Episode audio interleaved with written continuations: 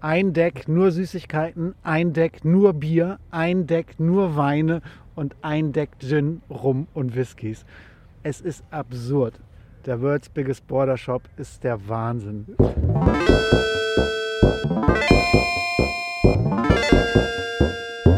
Internet Explorers.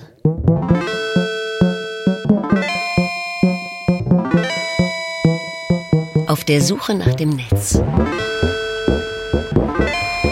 Ein Podcast von Moritz Metz und Heinrich Holtgräber.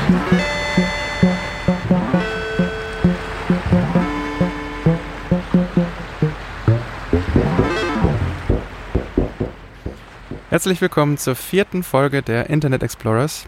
Heute im Staffelfinale der ersten Staffel Nord.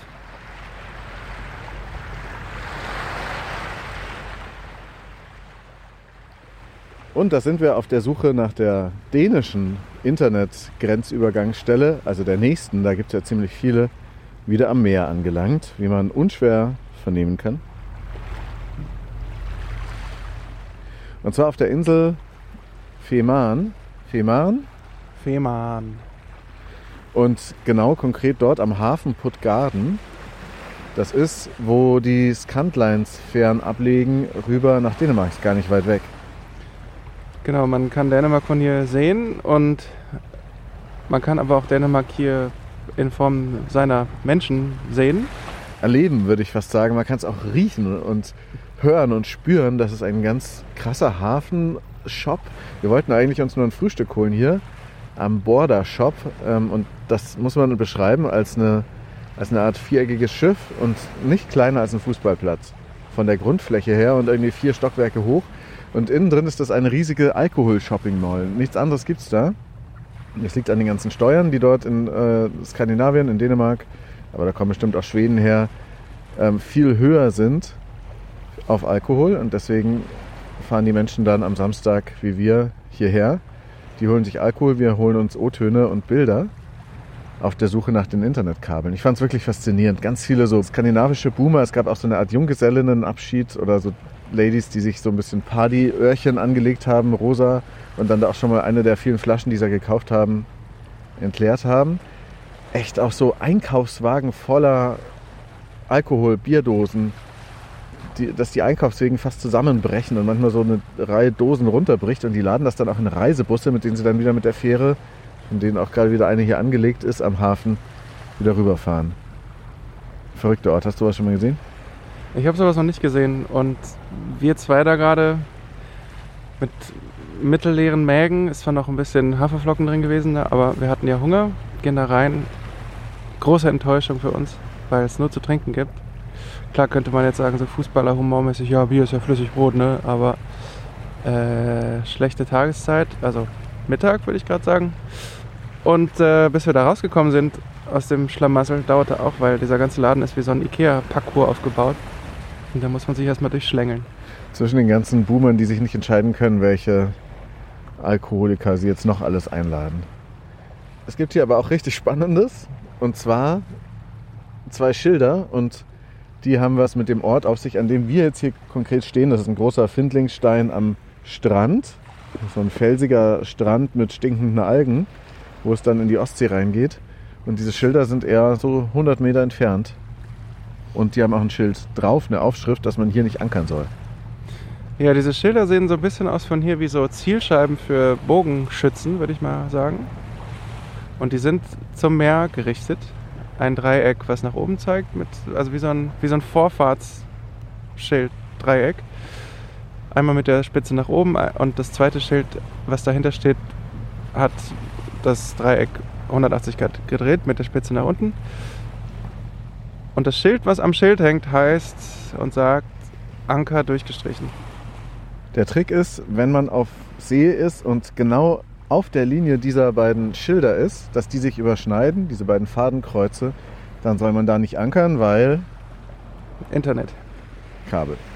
Genau. Hier laufen auch Internetkabel rüber von Deutschland nach Dänemark. Kleine Wasserstrecke, aber innovatives Konzept, finde ich. Dass dort dann eben da nicht geankert werden soll. Das passiert ja immer wieder mal, dass ein Seekabel von einem Anker eingerissen wird. Das habe ich auch damals bei meinem Besuch im CCSC Norden, also im Competence Center Submarine Cables gelernt. Da ging ja der Alarm los und da wurden alle ganz wuschig, was ist los? Und ah ja, okay, da ist wieder ein Kabel kaputt gegangen, weil jemand, weil ein Schiff geankert hat und dieser Anker dann auf dem Meeresgrund das Kabel so zerrissen hat. Wir haben hier wieder verschiedenes Kartenmaterial, was wir gefunden haben. KISS Orca ist so eine Seekartenseite, noch eine andere Seekartenseite und aber auch das, was wir von den Kabelnetzbetreibern, gerade den großen Tier-One-Providern im Netz finden konnten, zusammengelegt. Und es ist ziemlich klar, dass die Kabel auch genau in dieser Linie laufen, wo die Schilder aus dem Meer blicken.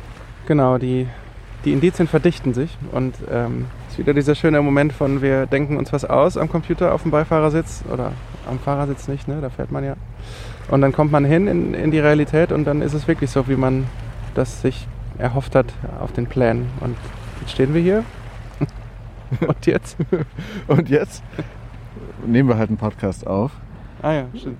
So richtig konkrete Hinweise gibt es nicht, aber du hast da vorne so Gullideckel gefunden bei den Schildern. Stimmt, das ist ein ja. guter Hinweis. Genau. Lass uns mal darüber marschieren, über Ja. die Düne hier. Eine grasbewachsene Düne, kurz gemähter Rasen. Das ist hier auch so dieses, wie soll ich sagen, nördliche Licht, alles so ein bisschen milchig. Ein blauer Himmel, aber ist so alles so weiß, ein bisschen mattere Farben als im Süden. Und das nördliche Licht wird ergänzt durch die Nerds, die hier durchlaufen. Was hast du schon alles fotografiert hier, neben den Gullideckeln, zu denen wir jetzt gerade gehen? Ich habe fotografiert die Schilder mit verschiedenen Vordergründen. Mal war es ein Busch, mal war es eine parkende Reihe Autos im Querformat, mal Hochformat. Mal habe ich mich so gestellt, dass die Schilder sich perspektivisch trennen. Also ein steht links, ein steht rechts. Manchmal bin ich genau auf Linie gegangen, dass die sich überschneiden. Und mal gucken, welches Bild dann gewinnt am Ende. Jetzt bin ich gerade zum ersten Mal bei den Schildern, weil ich bin viel rumgelaufen, habe hier so die Hafenatmo aufgefangen. Ich kann dann nachher noch ein paar Töne davon spielen. Und tatsächlich zwischen diesen beiden Schildern ungefähr am Boden zwei viereckige, jeweils Quadratmeter große Gullideckel, sagt man, Telekommunikationsschachtdeckel. Was steht da drauf? Köhlerbeton, Hamburg plus Berlin. Fertigungsnummer unbekannt. Okay, naja, also das ist einfach nur der Hersteller dieses Schachtes.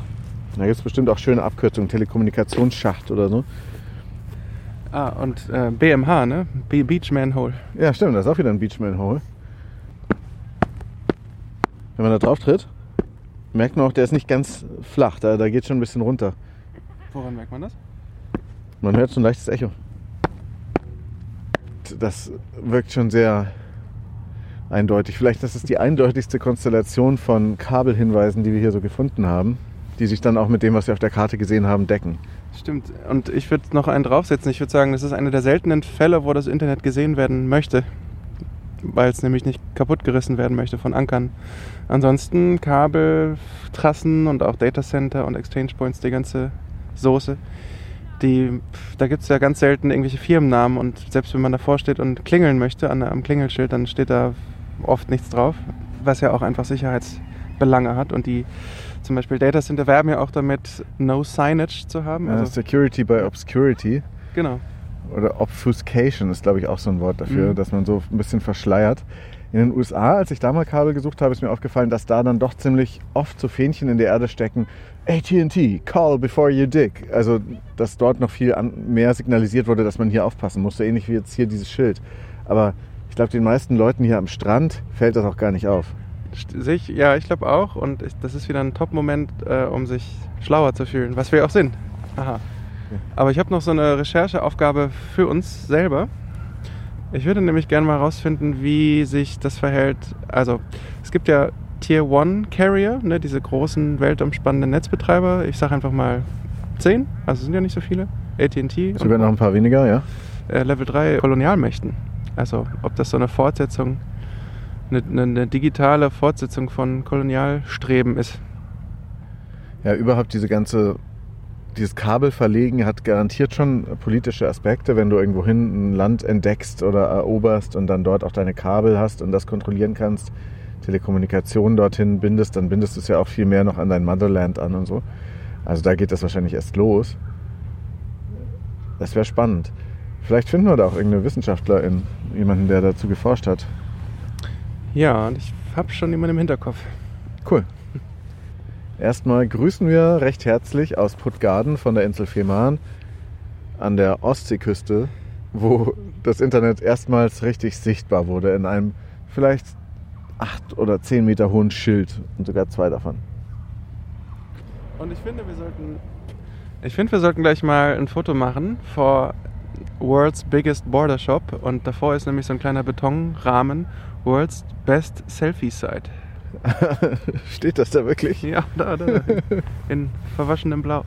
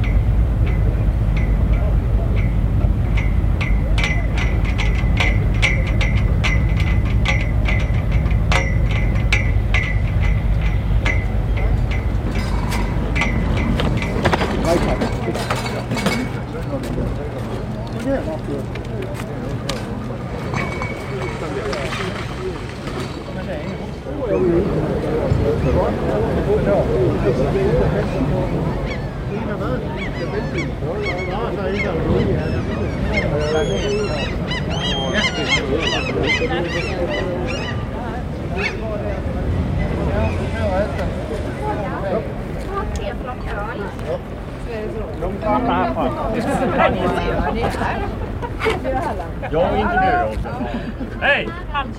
Kom igen.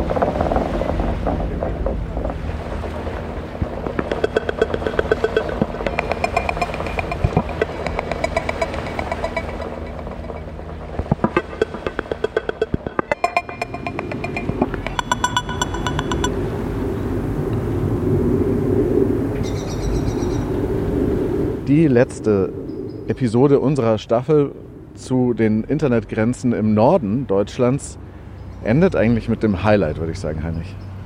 Das Highlight steht hier direkt vor uns. Es ist weiß, aus Metall, eingezäunt und es gibt auch was zu essen.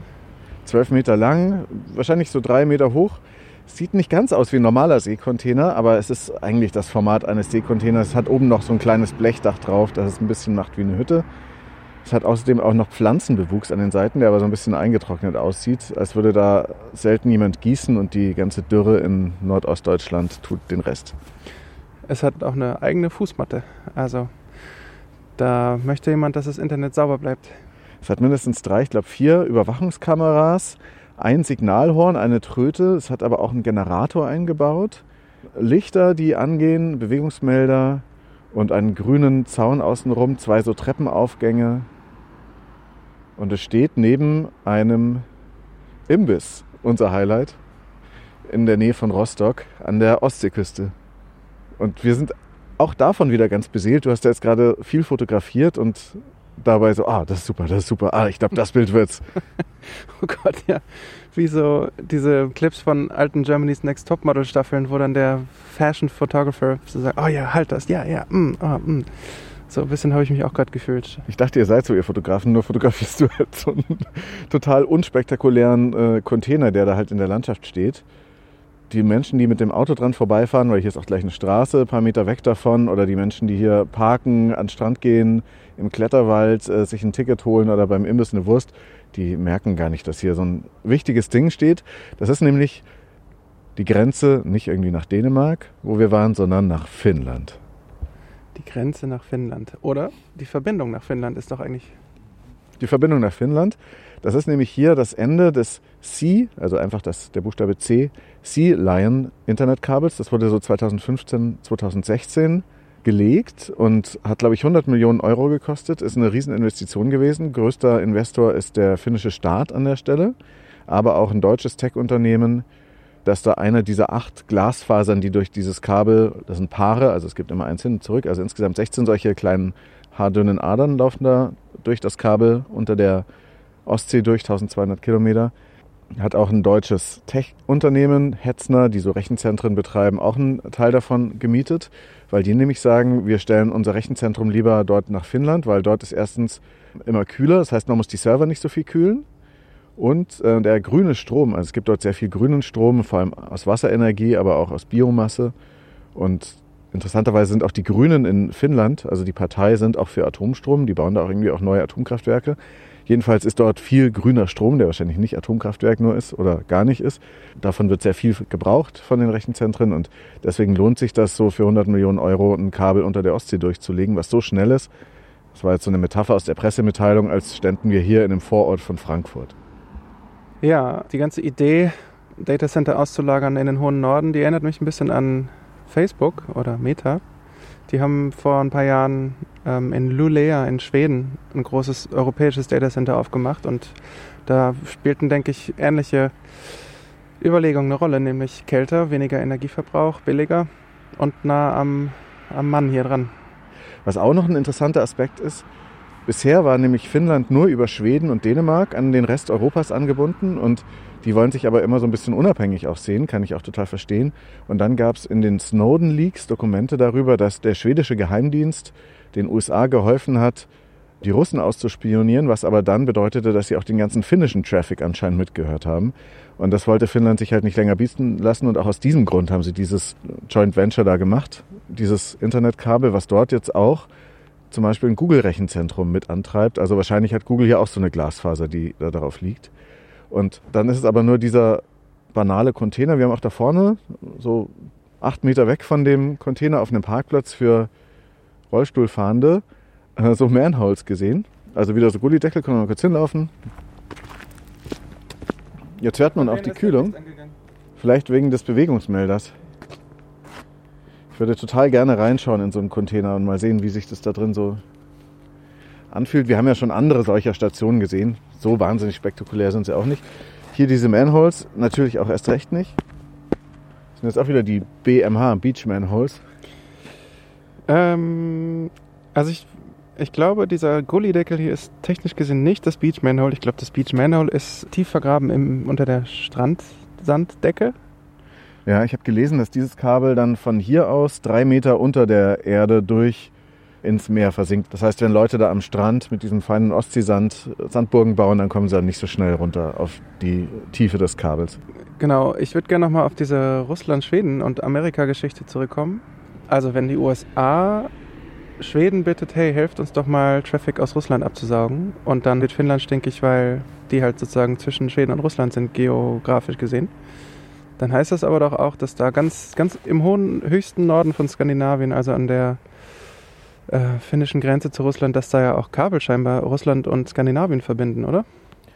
Dazu weiß ich nichts, muss ich mal recherchieren. Ich habe das jetzt nur als Zeitungsartikel gelesen, dass das eben ein Vorkommnis war, aber auch schon vor bald zehn Jahren, als die Snowden-Dokumente rauskamen.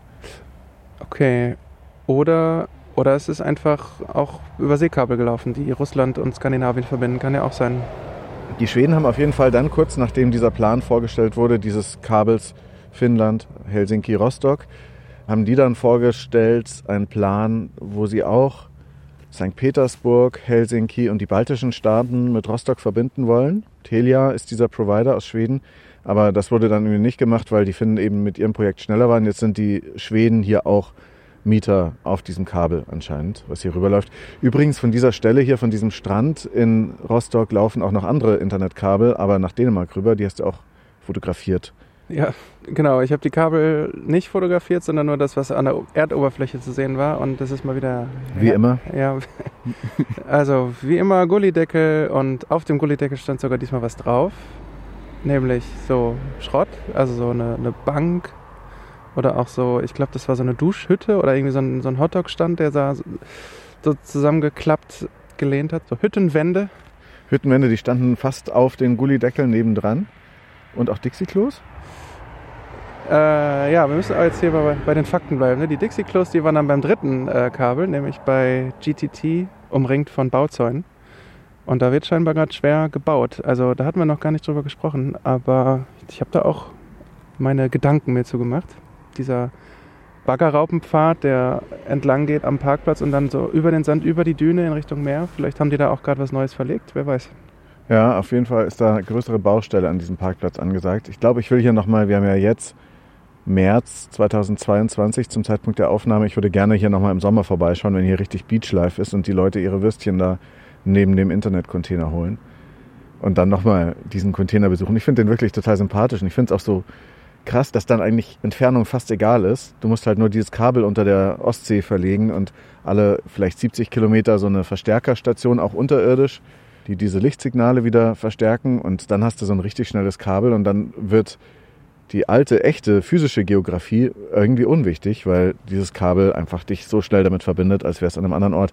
Und es ist eben auch interessant aus diesen ganzen Klimaaspekten wegen der Kühlung und so. Jetzt ist übrigens die Kühlung an unserem Container hier ausgegangen. Stimmt, ich höre nichts mehr. Und der Gedanke, den du gerade hattest mit der Nähe, mit der neuen Nähe und mit dem Zusammenrücken der Länder und der Internetteilnehmer, das kann man auch in Zahlen fassen. Wir haben ja gerade mal geguckt über einen Trace-Route-Befehl. Du hattest ja gerade einen Server aufgesetzt, mal so eben. genau, ich habe bei diesem Anbieter Hetzner, die ja ähm, dort ein Rechenzentrum betreiben und hier Miteigentümer dieses Kabels sind, auf dem wir wirklich gerade hüpfen. Ich wollte da mal Daten durchschicken und habe dann einen Cloud, einen virtuellen Server gemietet in Helsinki und habe dann von meinem Berliner Server aus, von der Firma Strato, habe ich ein Signal dann rübergeschickt nach Helsinki zu diesem Rechenzentrum von der Firma Hetzner und habe dann aber verfolgen können, über welche Knotenpunkte das geht. Und interessanterweise ging das Signal dann erst irgendwie in Berlin ein bisschen rum, dann ging das über das Ionos-Netz nach Frankfurt, dann waren da nämlich Server dabei Frankfurt und dann war es schon Helsinki. Das heißt, das ist alles hier ganz schön direkt angebunden, eben alles aus Geschwindigkeitsgründen, würde ich annehmen. So, und jetzt die magische Zahl, äh, 10 Millisekunden, ne? 30 hat es gedauert Ach in so. diesem Fall, aber die werben damit, dass du eine einfache Ping-Zeit hast. Wahrscheinlich, wenn du dann wirklich hier stehst, bis dann nach Finnland rüber oder vom Hetzner Rechenzentrum zum Hetzner von 10 Sekunden und dann hin und zurück 20 Millisekunden. Das geht dann 50 Mal pro Sekunde. So ein Signal hin und her ist unfassbar. Und ich habe dann da auch mal Dateien rüber kopiert, natürlich, wo das Internet lebt. Was ich mal im Radio gemacht habe über die Internetinfrastruktur. Es waren so Dateien und der hat 35 Megabyte in einer Sekunde kopiert. Und das war Server zu Server, ne? Nicht, Ja. nicht hier mit deinem Handy über 4G. Nee, genau. Aber das heißt, die Radiosendung ist hier komplett durchgelaufen in unter einer Sekunde. Ja. Dass, wir, dass du jetzt hier äh, unbedingt dieses Kabel benutzen wolltest, das ist vielleicht auch so das Äquivalent von unbedingt mal an diesen, genau diesen Baum pinkeln wollen, oder? Ich wollte es einfach mal machen. Ja. Es war, glaube ich, auch nicht schlimm. Ich habe dann auch noch gelesen, dass wenn du alle 5,5 Millionen Finnen über dieses Kabel ans Internet anbinden würdest, dann hätte jeder immer noch 25 Mbit als Internetverbindungsgeschwindigkeit. Also nur um das so in Dimensionen zu fassen, was dieses Kabel kann. Und das ist aber jetzt auch schon wieder sechs Jahre alt. Das heißt, wenn du im Jahr 2021, 2022 ein Kabel, Transatlantikkabel machst, dann dürfte das noch viel schneller sein. Die haben dann, also ich glaube, das hier hat, was hat's, 145 Terabit. Das ist hundertmal so viel wie diese Kabel auf Sylt, die wir da gesehen haben. Und das ist aber immer nur noch nicht mal die Hälfte von dem, was die neuen Kabel, die jetzt die Internetgiganten Facebook und Google selbst unterm Atlantik durchlegen haben. Ja, kleines, äh, kleine Notiz für uns. Ich würde sehr gerne wissen, ob diese wahnsinnige Geschwindigkeit dieser neuen Kabel, ob das daran liegt, weil sie von Amazon und Co. gebaut werden oder weil sie einfach insgesamt neuer sind. Also können die das einfach besser oder Die werden ja nicht wirklich von denen gebaut, sondern das sind dann immer noch so Alcatel oder Orange. Das sind vor allem die Franzosen interessanterweise, die so Kabelspezialisten, Seekabelverlegeschiffe haben. Und kann man auch sehen auf solchen Marinekarten, die immer Schiffe tracken, wo die gerade unterwegs sind. Das ist eigentlich auch ganz spannend. Wo die Kabel verlegen, aber manchmal holen sie sie auch dann wieder rein oder reparieren nur was. Ist ja nicht immer, dass da was Neues verlegt wird.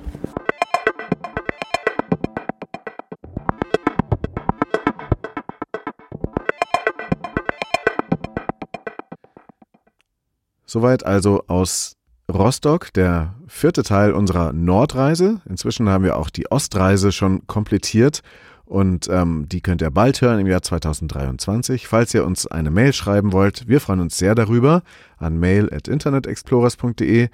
Nochmal der Hinweis auch, dass man Fotos von Heinrich sehen kann im Feed. Bei den meisten Podcatchern wird das irgendwie mit angezeigt. Und unsere nächsten Reisen, die so anstehen, die werden uns an den Südrand Deutschlands führen. Wir werden uns Salzburg angucken und die Alpen bis nach Zürich rüber.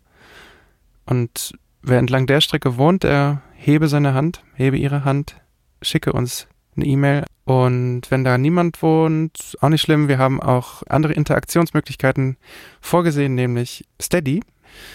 Über Steady kann man uns finanziell unterstützen, wenn man es denn möchte. Und jetzt ist noch Zeit, ein Geheimnis zu verraten. Diese Studio-Link-Verbindung, die Heinrich in Hamburg und mich in Berlin verbindet, die habe ich so eingerichtet, dass sie über Frankfurt am Main und über Helsinki läuft.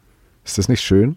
Hm. Wir laufen gerade durch den Container. Ja, dieser Container. ey. Ich habe auch auf meiner Internet Explorer Bucketlist habe ich noch drauf, diesen Container einmal bei Sommer zu besuchen, weil ich möchte unbedingt noch mal ein Bild machen, wie da so jemand gerade in so eine Pommes Mayo beißt, während er oder sie vor diesem Container steht.